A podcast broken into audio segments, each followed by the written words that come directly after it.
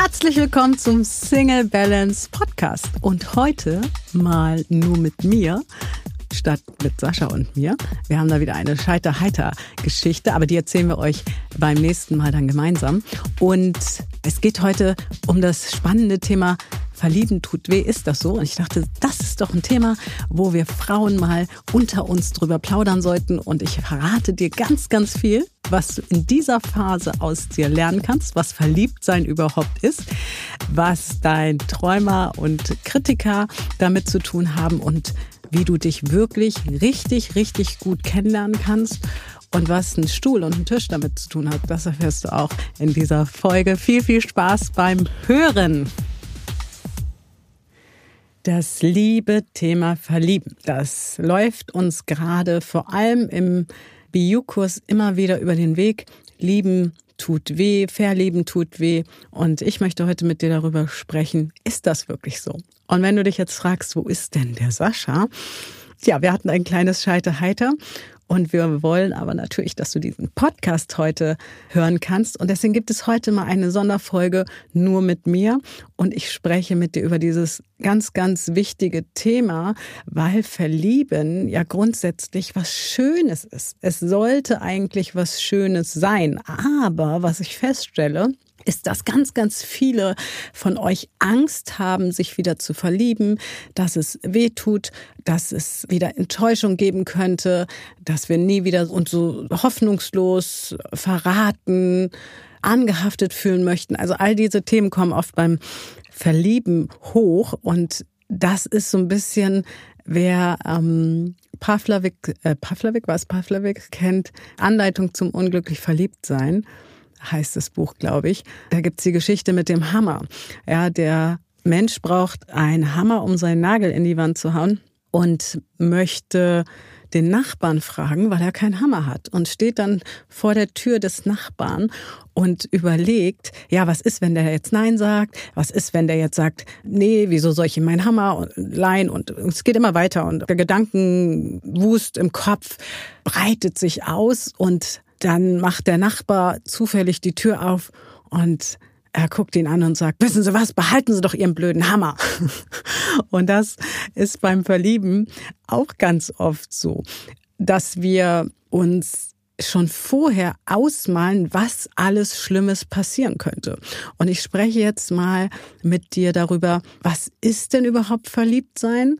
Was können wir uns daraus mitnehmen? Was können wir lernen aus dieser Phase? Sascha hat ja das letzte Mal über seinen Träumer gesprochen, was du beim Verlieben über den Träumer erfahren kannst, aber auch über deinen Kritiker, dein Macher, dein Planer, alle Teile so in dir und wie du diese Phase wirklich für dich richtig gut nutzen kannst. Und übrigens ist es eigentlich egal, ob es gerade um eine Partnerschaft geht. Wir verlieben uns ja auch oft zum Beispiel in einen neuen Job.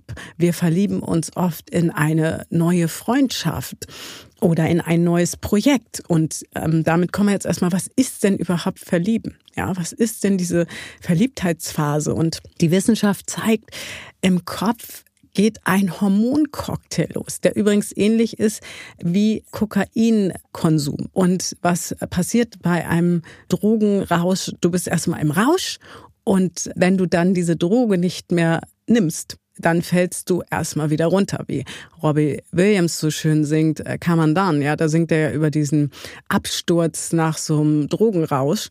Und das passiert erstmal beim Verlieben. Das heißt, solange wir richtig genährt werden und die Droge kriegen, das heißt, der andere erfüllt alle Erwartungen, die wir haben, gibt uns alles, ähm, was wir brauchen, was wir uns erhoffen, sind wir auf so einem Hoch, auf so einem, so einem Ritt, ja, rosarote Wolke. So. Nur niemand kann unsere Illusion, die ja das Verliebtsein erstmal darstellt. Wir haben eine Illusion, wir haben eine Vorstellung, wie es zu sein hat, wir haben eine Idee, was jetzt alles kommt. Vielleicht hast du auch, wie ich, so ein Hochzeitsteilchen, was dann vor allem früher sehr stark war und gleich mal überlegt hat, ob das ein potenzieller Kandidat zum Heiraten ist. Ja, all diese Teile sind aktiviert in uns. Und gleichzeitig schwingen aber diese Teile mit, die sagen, ja, hoffentlich äh, will der mir überhaupt den Hammer geben, ne, wie ich eben als äh, Beispiel gebracht habe. Und hoffentlich enttäuscht er mich nicht wieder. Und da spielen natürlich eine Menge Glaubenssätze eine Rolle. Und wir gehen das ja gerade in dem BU-Kurs durch, den es auch demnächst sicherlich geben wird als Aufzeichnungsversion, wo du dann alles durchgehen kannst in deinem Tempo. Im Moment sind wir alle mitten live drin und kommen auch demnächst zu dem Thema Prägung. Und diese Glaubenssätze entstehen ja aus Prägungen. Und Prägungen sind ja Dinge, die wir erlebt haben, die uns steuern. Die Erfahrungen, die wir gemacht haben, die Glaubenssätze sind ja immer die Sätze, wo wir sagen, so ist das aber. Ich habe aber diese Erfahrung gemacht. Ja, nur die Erfahrung, die du gestern gemacht hast, ist nicht die Erfahrung, die du morgen machen musst. Gleichzeitig, Gesetz der Anziehung, steuern uns diese Glaubenssätze. Das heißt, wir können noch so verliebt sein, wir können dem Träumer ganz viel Platz geben, wenn der andere dann etwas tut, was einen dieser Glaubenssätze, die wir vielleicht entweder immer wieder verdrängen oder ganz bewusst mit rumlaufen, bedient, fallen wir plötzlich in das alte Muster.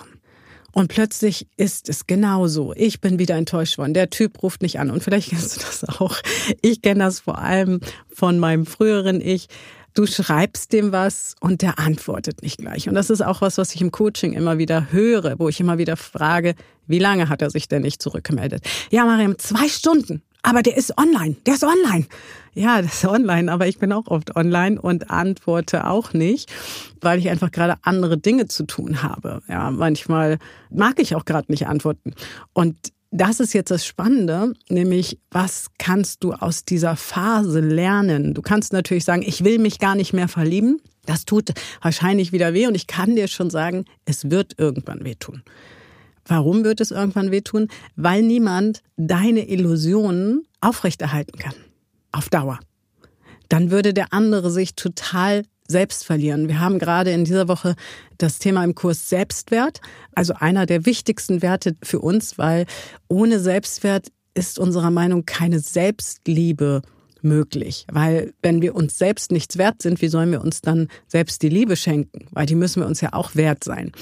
Und von daher kann jemand anders nicht, wie der Wert schon sagt, Selbstwert. Was bin ich mir selbst wert? Das heißt, der andere kann gar nicht dafür sorgen, dass du dir permanent das Gefühl gibst, du bist etwas selbst wert, wenn du abhängig davon bist, ob der antwortet, ob der reagiert, ob der dich in den Arm nimmt, ob der deine Gedanken lesen kann. Das ist auch so ein schönes Thema, dass wir ganz oft wollen, andere Menschen sollen unsere Gedanken lesen dann kommen so Sätze wie, das muss der doch verstehen. Ja, was muss der denn verstehen? Im Coaching sage ich immer, was genau muss der jetzt verstehen? Ja, wie ich mich gerade fühle.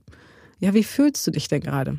Ja, das weiß ich selber nicht. Ja, aber wie soll denn der andere es verstehen, wenn du selber nicht weißt, wie fühlst du dich gerade? Hm. Und was ich auch oft erlebe, ja, ich habe dem mein ganzes Herz ausgeschüttet, ich habe dem gesagt, wie es mir geht und jetzt habe ich mich endlich mal geöffnet. Und jetzt zieht er sich zurück ja, sage ich da immer mit Sascha, weil hast du jetzt den anderen als deinen Mülleimer benutzt? Ist der vielleicht völlig überfordert? Damit sind wir nämlich dann nicht mehr im wirklichen Verliebtsein, sondern wirklich in der Anhaftung, ja. Und Anhaftung bedeutet ja, wir haften an, an dem anderen und hoffen, dass der Gefühle in uns befriedigt, die wir uns selbst nicht geben. Also uns praktisch dem Wert, wir messen uns an dem Wert, den wir von außen bekommen. Und da hat ja jeder dann durch die Prägung seine Parameter. Und natürlich ist Prägung nicht nur Elternhaus, sondern da darfst du auch mal hinschauen, wenn du aus dieser Phase lernen willst, an welche Beziehungen erinnern dich denn diese Glaubenssätze? Wo hast du denn vielleicht dich hoffnungslos verliebt und warst total offen und wurdest dann bitter enttäuscht? Und da sind wir dann im Lernen. Du kannst nämlich aus dieser Phase einmal lernen, welche Träume hast du. Ja, einmal verrät dir das ja ganz viel, wenn du sagst, hoffentlich ist das jetzt schön? Manche Menschen neigen ja auch dazu. Ich bin übrigens auch so ein Mensch, der dazu neigt, wenn ich denn verliebt bin in eine Situation, in ein Projekt, in einen Menschen, in eine Arbeit, wie auch immer, dass ich mir das total schön male. Ich habe einen riesen Träumer in mir und kann mir die Sachen total krass ausmalen und was ich gelernt habe mit den Jahren ist, das darf ich ja auch alles. Das ist ja mega.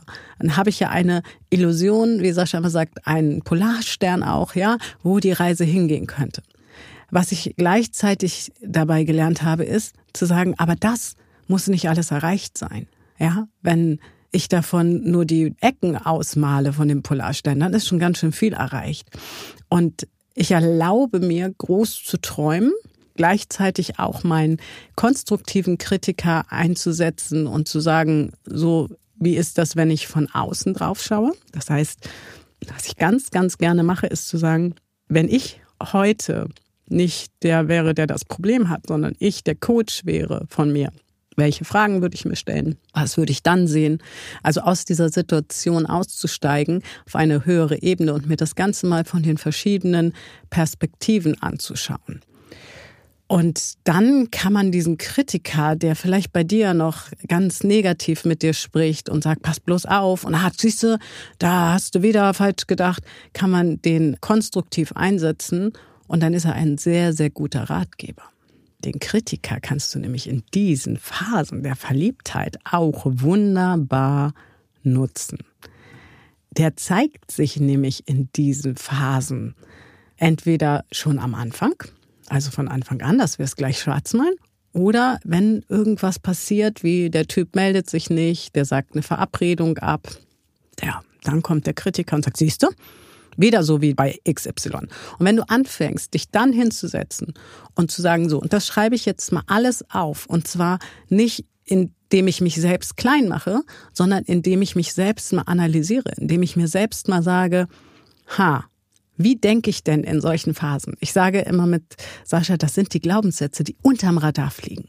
Die Glaubenssätze, wo wir sonst nicht rankommen, die nur in solchen Phasen hochkommen. Und wenn wir jetzt diese Phase des Verliebtseins nutzen, um unseren Träumer und Kritiker wirklich kennenzulernen und wirklich auf einem Blatt schreiben, was würde ich mir jetzt wünschen? Was wäre mein Ideal? Und dann kann man, das machen wir aber wie gesagt, in unseren Kursen ganz intensiv, weil am sinnvollsten ist natürlich, wenn du dafür auch ein Workbook hast, wirklich die richtigen Fragen hast, ne, dann kann man wirklich gucken, okay, was male ich mir da gerade aus und wie alt sind denn meine Träume?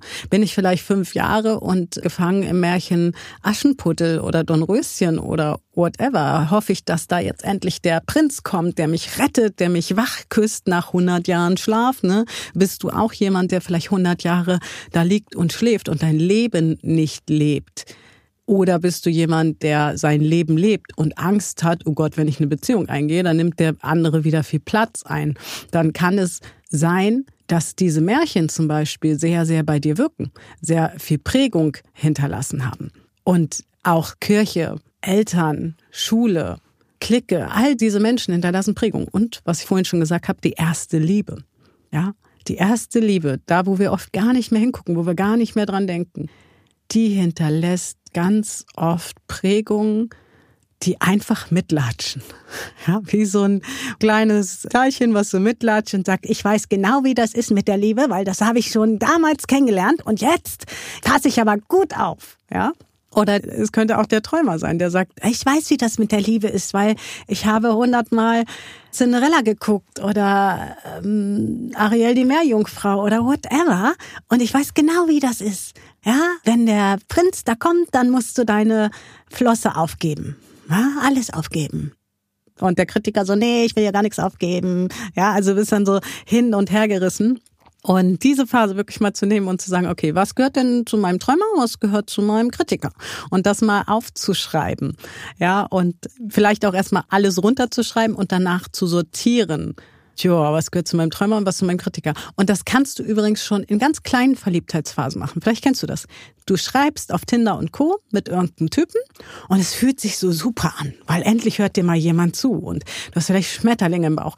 Und da meldet der sich nächsten Tag nicht mehr. Und übernächsten auch nicht, der ghostet dich. Und dann sind wir oft ganz traurig.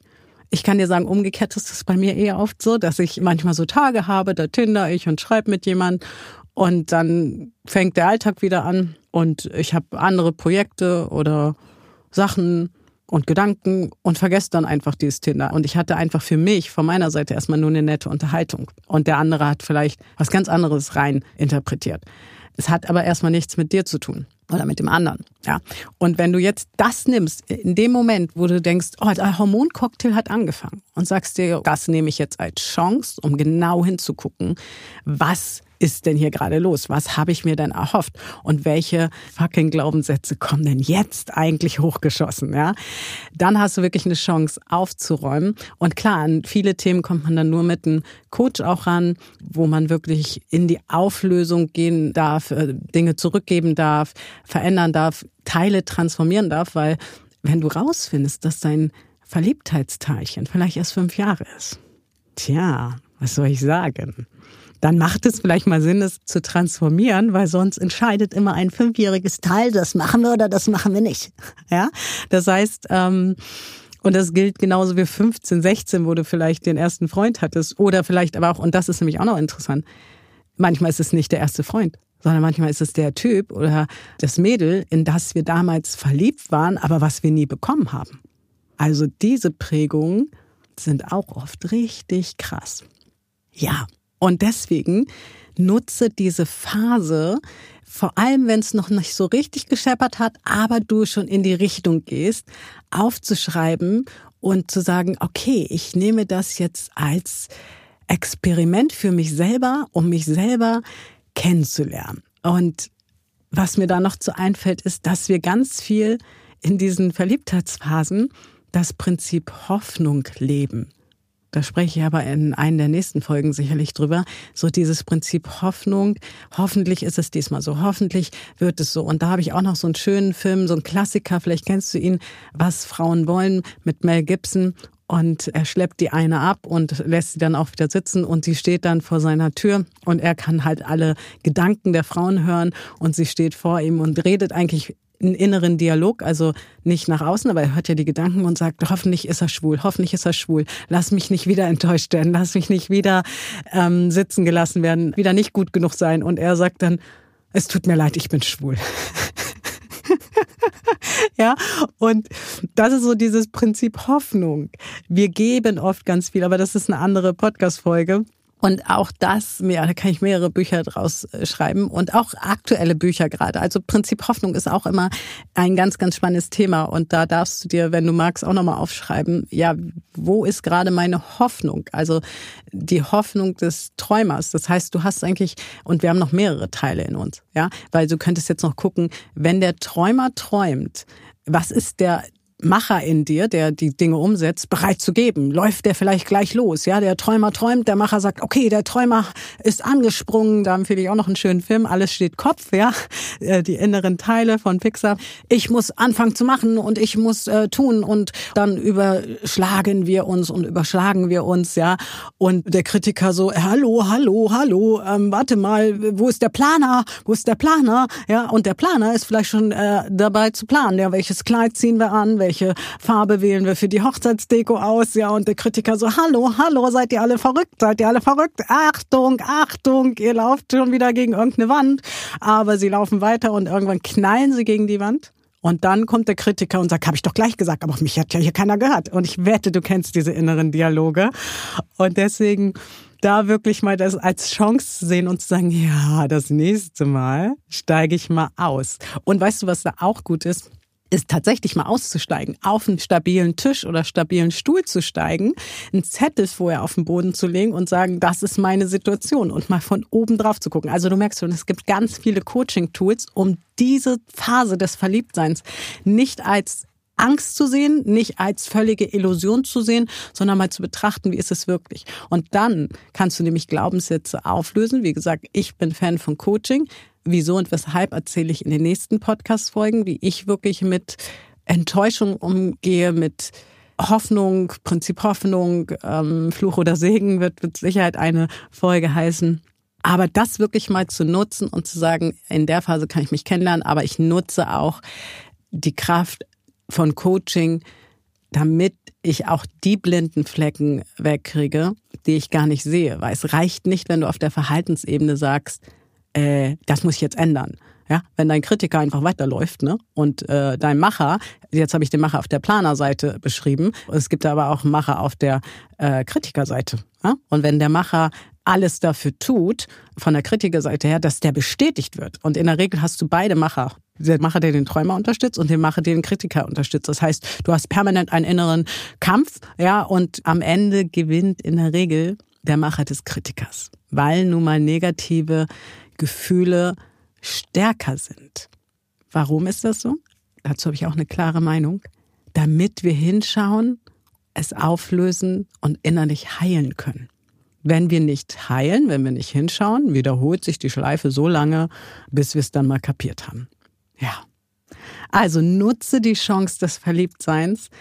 Und gerade wenn es so kleines Verliebtsein ist, dann kannst du schon mal wunderbar anfangen und schon mal ganz viel aus dem Weg räumen, um wirklich bei dir selber mehr anzukommen, um dich selber besser kennenzulernen, deine Ängste, deine Träume kennenzulernen. Und ich sage immer beim Verliebtsein, ach, erlaub dir alles, Vögel, was das Zeug hält und mal dir Luftschlösser aus, aber mach dir bewusst, das sind Luftschlösser und die Realität kommt circa nach drei Monaten, da fällt die erste rosarote Brille und dann sehen wir mehr. Ist das denn auch so? Ist dieser Mensch so? Und auch noch was, kein Mensch ist dazu verpflichtet, deine Wünsche zu erfüllen. Und Menschen, du, ich, wir alle, ja, haben ganz viele Facetten. Und jeder reagiert auch in verschiedenen Situationen ganz, ganz unterschiedlich. Und vielleicht würdest du in bestimmten Situationen ganz anders reagieren. Aber auch da, was spiegelt dir das Gegenüber wieder? Wenn dich jemand ghostet, wo ghostest du vielleicht auch Menschen? Also all diese Sachen. Aber du merkst schon, das sind wirklich gefühlt erstmal Berge. Aber wenn wir gar nicht äh, den Berg sehen, wo wir hinwollen, ganz oben, sondern sagen, ich will erstmal zur nächsten Parkbank, oder zur nächsten Trinkstation, dann kommen wir Schritt für Schritt voran. Und deswegen hoffe ich, dass du ganz, ganz viel mitnimmst aus dieser Folge des Verliebtseins und wünsche erstmal eine schöne Zeit und ähm, ja, bald gibt es auch wieder mehr. Melde dich gerne für den Newsletter an, wenn du es noch nicht getan hast. Da kriegst du immer die neuesten Informationen, auch wann und wie du den Kurs dann buchen kannst, wenn er nämlich durch ist und wir ihn dann so freigeben mit allen Live-Aufzeichnungen. Und wenn du doch noch dabei sein willst, wenn du sagen willst, ich würde jetzt noch gerne einsteigen, dann schreib uns auch gerne eine E-Mail an info@singlebalance.de, dann gucken wir mal, ob das für dich passen könnte. Ja, das war die Folge zum Thema Verlieben tut weh, ist das so. Und ich hoffe, dass du viel mitgenommen hast, vor allem, dass du diese Phase wirklich nutzen kannst für dich, um dich selber neu zu beleuchten, um auch wirklich wieder glücklich verliebt sein zu können, auch in dich selber. Und Mal schauen, was nächste Woche kommt. Vielleicht das Prinzip Hoffnung, Fluch oder Segen. Wir werden es sehen. Also trag dich gerne in unser Newsletter ein. Schreib uns, wie gesagt, eine Mail, wenn du noch am Kurs teilnehmen willst. Und ich wünsche dir erstmal eine ganz zauberhafte Woche und freue mich auf die nächste Folge.